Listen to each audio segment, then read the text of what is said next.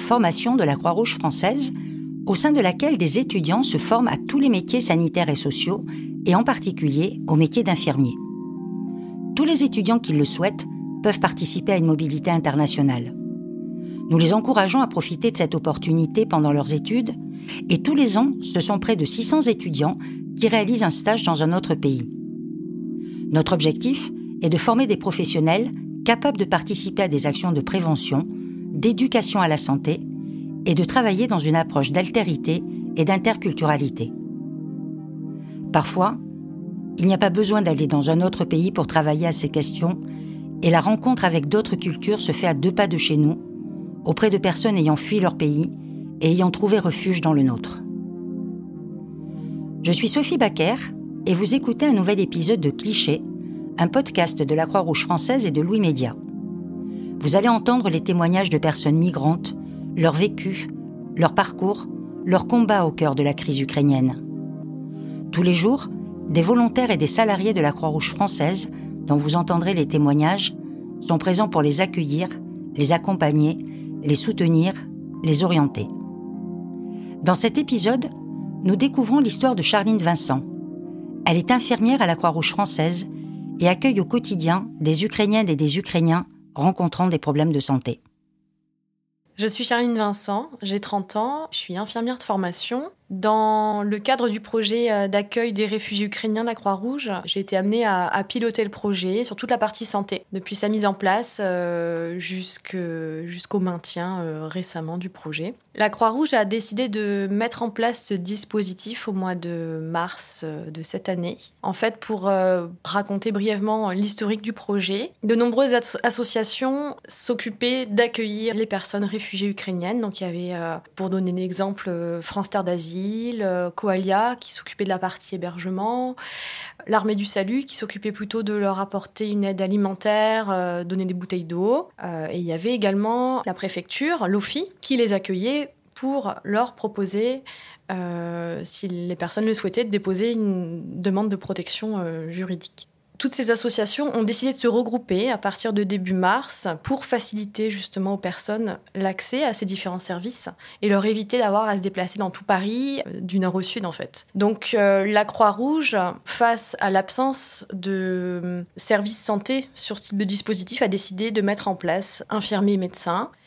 La Croix-Rouge a mis à disposition deux infirmiers par jour ainsi qu'un médecin un infirmier qui était là euh, entre 9h et 18h et un autre qui faisait du 17h minuit. Le rôle du médecin était principalement de pouvoir euh, évidemment effectuer un diagnostic médical, mais ce que l'infirmier est aussi en capacité de faire, euh, mais surtout de prescrire et de renouveler des ordonnances pour les personnes qui présentent des pathologies chroniques. Bien que le dispositif français permet aux personnes d'accéder aux soins assez rapidement. Le temps que les droits se mettent en place, ça prend quand même plusieurs semaines pour la plupart des personnes. Et donc, les personnes, malheureusement, certaines sont restées sans ordonnance pendant quelques temps. Et quand on a un problème d'hypertension ou de diabète et qu'on reste sans son traitement pendant plusieurs semaines, c'est quand même très problématique. La problématique de santé qui revenait le plus fréquemment, je pense que c'était euh, les, les troubles du sommeil. Les personnes viennent nous voir et nous disent qu'elles n'arrivent pas à dormir depuis plusieurs semaines ou mois. Nous demande de la, valériane, enfin quelque chose pour dormir en tout cas. Je me suis rendu compte que c'était assez habituel pour les Ukrainiens et Ukrainiennes euh, de prendre ce type de médicaments. Ils sont quand même très en demande de médicaments. L'accès aux médicaments en Ukraine n'est pas le même qu'en France. En pharmacie, ils peuvent accéder à, tout type de traitement assez facilement. D'autres problématiques qu'on retrouve énormément, c'est bah, les problématiques de, de souffrance euh, en santé mentale, des pathologies chroniques, diabète, euh, hypertension artérielle. Et puis en pathologie aiguë, euh, beaucoup de suspicions de Covid. Il faut savoir que la population ukrainienne est quand même très mal vaccinée contre le Covid-19. Mais également euh, des rhumes, des douleurs abdominales.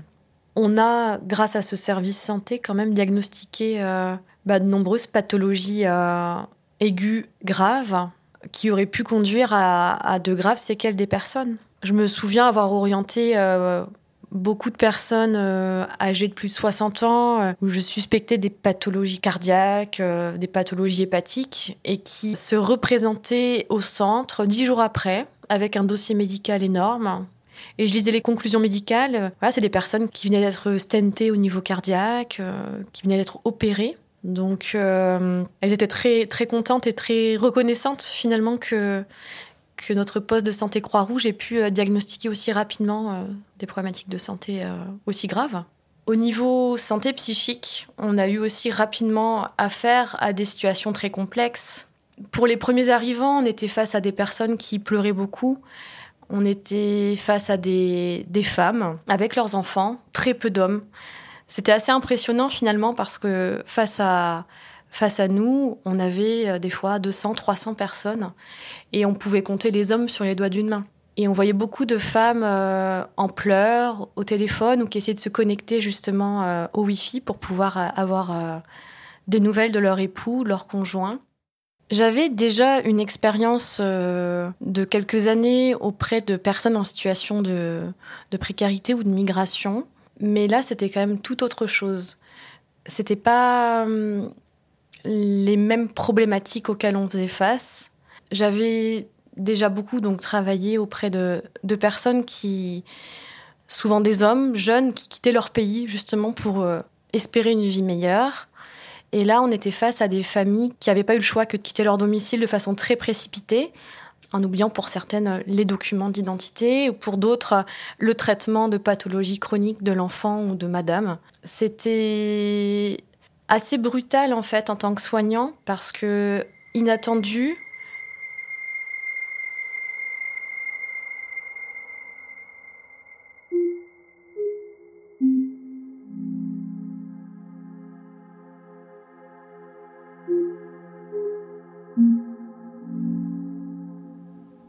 ça va être bizarre à dire parce que j'ai eu l'habitude de travailler euh, avec plutôt des jeunes hommes qui migraient pour euh, diverses raisons et qui, mine de rien, présentent aussi beaucoup de problématiques au niveau santé, au niveau santé mentale, sociale, juridique, enfin j'en passe.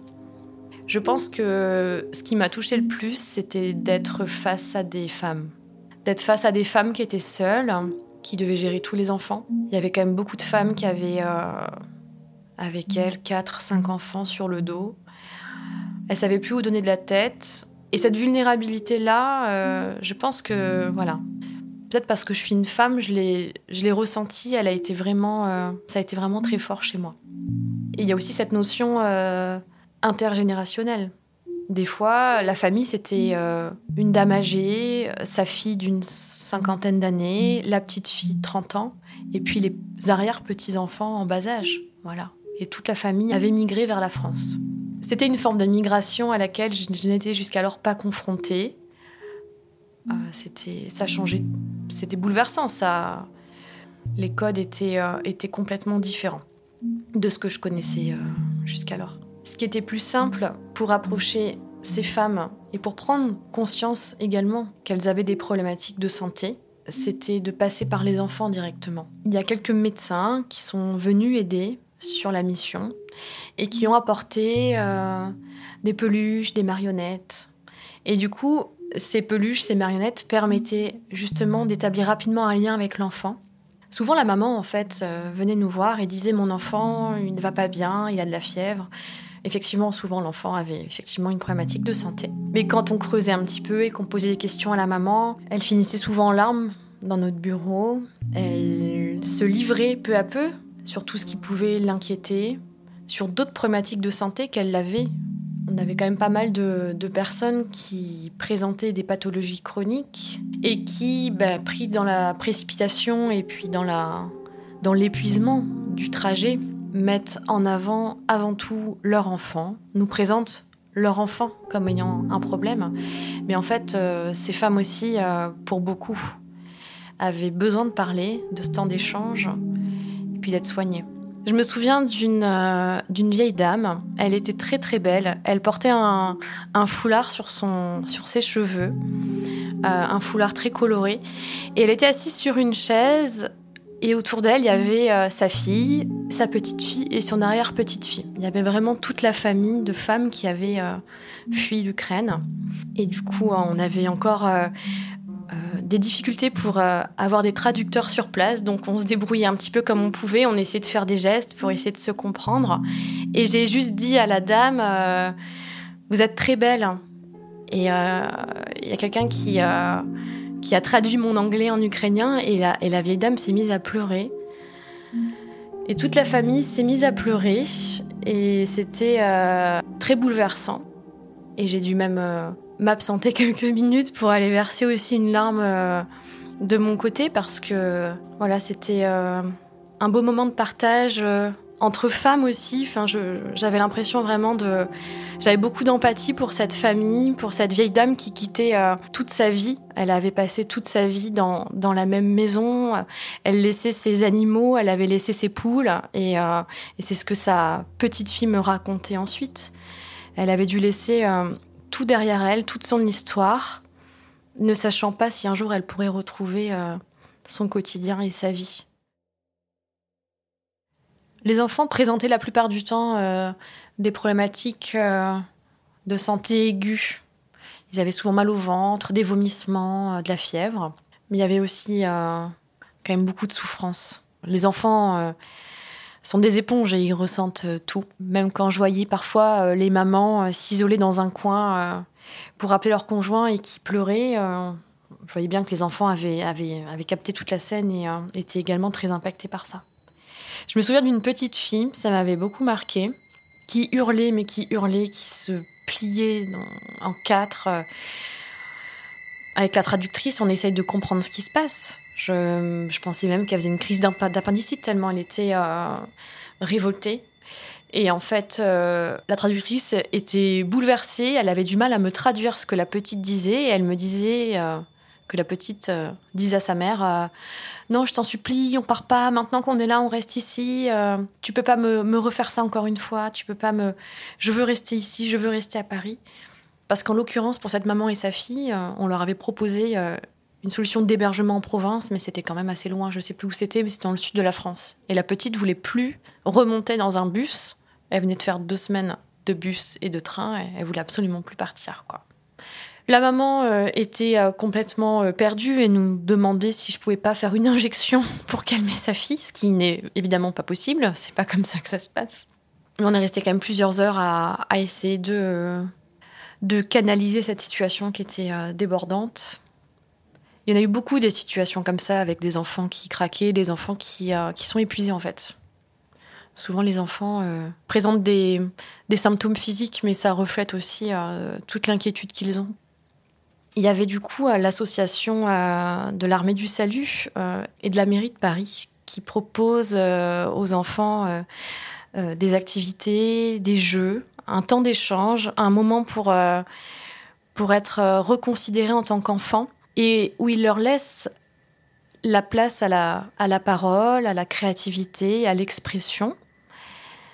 Et donc dans ces ateliers animés par euh, des animateurs qui euh, parlent aussi ukrainien et russe, les enfants euh, ont la possibilité de faire des dessins. Et l'équipe a affiché tous les dessins des enfants sur un mur. À un moment, je me suis arrêtée là, j'ai regardé les dessins et moi j'ai été bouleversée par ce que les enfants avaient dessiné. La moitié des dessins représentaient euh, leur maison avec leur, euh, leur famille, il y avait des fois le chien. Et au-dessus de la maison, il y avait des avions, il y avait des bombes, il y avait, il y avait le chaos.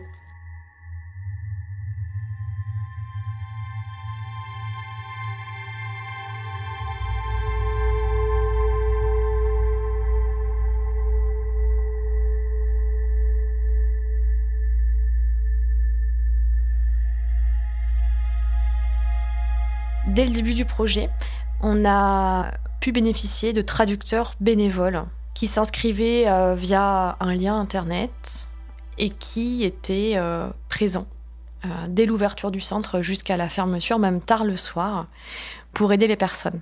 Je me rappelle d'une jeune traductrice qui avait accepté d'accompagner un couple de personnes âgées aux urgences. Je suspectais que cette dame faisait un infarctus du myocarde. Le SAMU est venu la chercher. Mais cette dame, elle ne voulait pas aller aux urgences et son mari non plus. Ils avaient peur. Ils avaient la possibilité, enfin, après deux semaines de trajet éprouvant, de se poser au moins une nuit avec d'autres personnes et ils ne voulaient pas aller là-bas. Il m'est arrivé plusieurs fois de rencontrer des, des patients qui refusaient d'aller aux urgences parce qu'ils avaient peur d'être séparés des membres de leur famille, pour la plupart. C'est l'anxiété, c'est c'est le stress en plus encore pour ces personnes qui sont déjà dans un pays qu'elles ne connaissent pas, une langue qu'elles ne connaissent pas, un système juridique de protection santé également qu'elles ne connaissent pas. Donc quand on leur dit euh, vous allez aller aux urgences face à plein de gens qui parlent une langue que vous ne comprenez pas, on peut comprendre que ça soit assez éprouvant et compliqué pour elles. Et cette jeune traductrice bénévole d'environ 18 ans a accepté d'accompagner ces personnes jusqu'aux urgences en fait pour faire la traduction et pour que madame puisse accéder à des soins et soit d'accord. Elle a passé la nuit avec eux aux urgences et le lendemain, elle est revenue juste avec monsieur en m'expliquant que la dame était du coup hospitalisée, qu'effectivement cette dame faisait bien un infarctus du myocarde.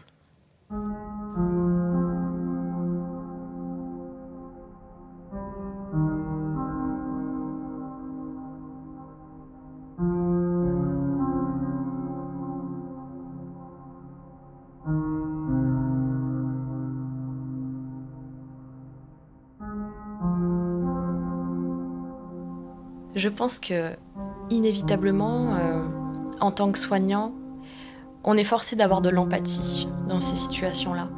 Tous les infirmiers ou médecins qui ont pu passer sur ce dispositif pour aider justement ces personnes ont tous un moment, euh, plus d'un moment même, exprimé, euh, ressenti énormément d'émotions. J'ai moi-même, en discutant avec des collègues, été très émue et eux aussi, et ont deux situations qui sont extrêmement douloureuses. Je pense que, hum, que naturellement, en tant que soignant, on ne se pose pas forcément la question de comment je vais gérer euh, toute cette souffrance, euh, toutes ces difficultés. Il faut faire avec. C'est comme ça. C'est quelque chose que, pour le coup, euh, ce sont des situations qu'on emporte à la maison, contrairement à mes expériences passées dans le milieu hospitalier ou à Finalement, on, fait des transmissions à des collègues qui prennent la relève. Là, il y avait personne pour prendre la relève. On était là principalement euh, en journée. Et quand on revient le lendemain, la plupart du temps, les familles ont passé la nuit ici, le temps d'attendre un bus pour partir en province ou ailleurs. Et donc on retrouve ces personnes et on, retravaille en fait sur, euh, sur l'orientation, sur les problématiques. On voit l'évolution également des, personnes. Donc il y avait quand même très peu de barrières entre la vie personnelle et euh, ce qu'on pouvait vivre sur ce centre. Je pense que ce type de situation, en tant que soignant, euh, ça endurcit quand même beaucoup. Dans mes expériences passées, j'ai eu à faire face à la maladie, au décès de patients, à l'annonce auprès des familles. Mais là, on était vraiment dans toute autre chose. Et ça a vraiment eu un impact sur, euh, sur mon moral, sur ma motivation, sur euh, mes émotions. Dans ma vie personnelle, j'étais quand même beaucoup plus fatiguée, j'étais quand même beaucoup plus à cran et euh, j'ai été vraiment impactée en fait par, par ces personnes qui, qui débarquaient du jour au lendemain.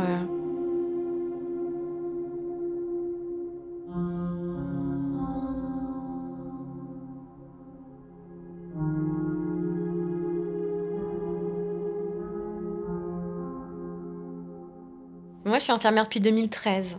En 2016, alors que je travaillais aux urgences d'un un centre euh, hospitalier universitaire, j'ai démissionné pour euh, justement travailler euh, sur des projets, des projets humanitaires au sein de diverses associations. Moi, j'ai décidé de quitter le milieu hospitalier parce que voilà, les conditions de travail ne me convenaient pas. À cette époque-là, on en parlait encore très peu des conditions de travail à l'hôpital, mais moi, j'étais déjà impactée par ça et, par la prise en charge des patients qui n'étaient pas suffisamment éthique à ma manière en tout cas. Alors qu'au sein d'associations et d'ONG, on n'a pas du tout la même relation avec les personnes, on n'a pas du tout les mêmes moyens. On n'est pas là uniquement pour euh, distribuer des médicaments ou euh, réaliser des tâches qui sont prescrites, mais on est là pour, euh, pour avoir une vision d'ensemble, une vision globale, pour accompagner la personne, pas uniquement sur le versant santé, mais également au niveau social, au niveau juridique, au, niveau humain, en fait, de façon plus générale. Et c'est ce qui m'a très rapidement attirée. Quand j'étais au collège, j'étais quelqu'un de très, euh, très turbulente. Euh, j'avais des problèmes de concentration. Je tenais pas en place. Et j'étais quand même, mine de rien, un peu en échec scolaire. Et hum, j'ai eu la chance de pouvoir réaliser euh, le stage, ce fameux stage qu'on réalise au collège, dans un service de maternité. Et pour moi qui n'avais euh, jusqu'à présent aucun objectif sur l'avenir et ce que j'allais devenir, euh, à partir de ce moment-là, donc j'avais quoi 13-14 ans, je me suis dit que oui, j'allais être infirmière, c'était sûr. Et ça m'a motivée pour la suite et ça m'a permis de, de travailler à l'école et puis, et puis de réussir en fait, d'en arriver jusque-là. Ce que j'ai vu dans ce service de maternité du haut de mes 13 ans, c'est euh, c'est la vie quoi.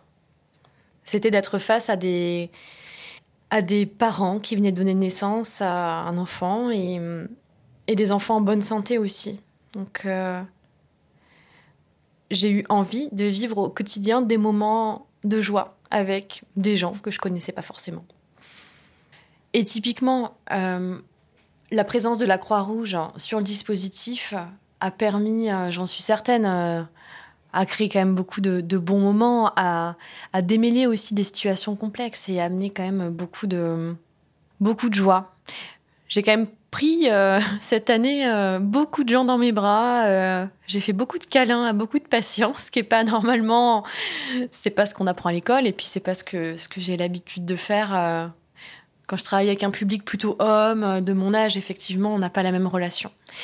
Mais voilà, euh, j'ai pris quand même beaucoup de beaucoup d'âmes, beaucoup de mamans dans mes bras et, d'avoir le sourire des personnes en face qui arrivent à nous dire euh, merci en français parce qu'ils ont appris à dire merci. Voilà, ça, ça remplit de joie.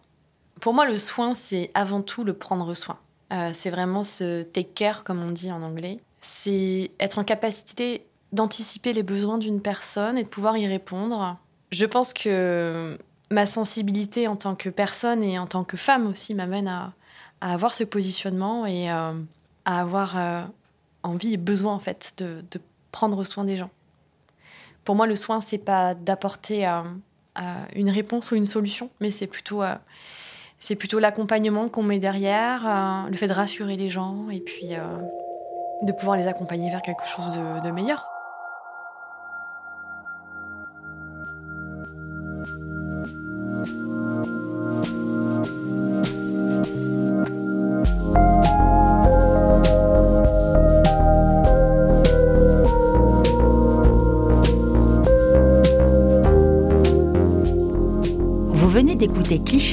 Podcast produit par la Croix-Rouge française et Louis Média.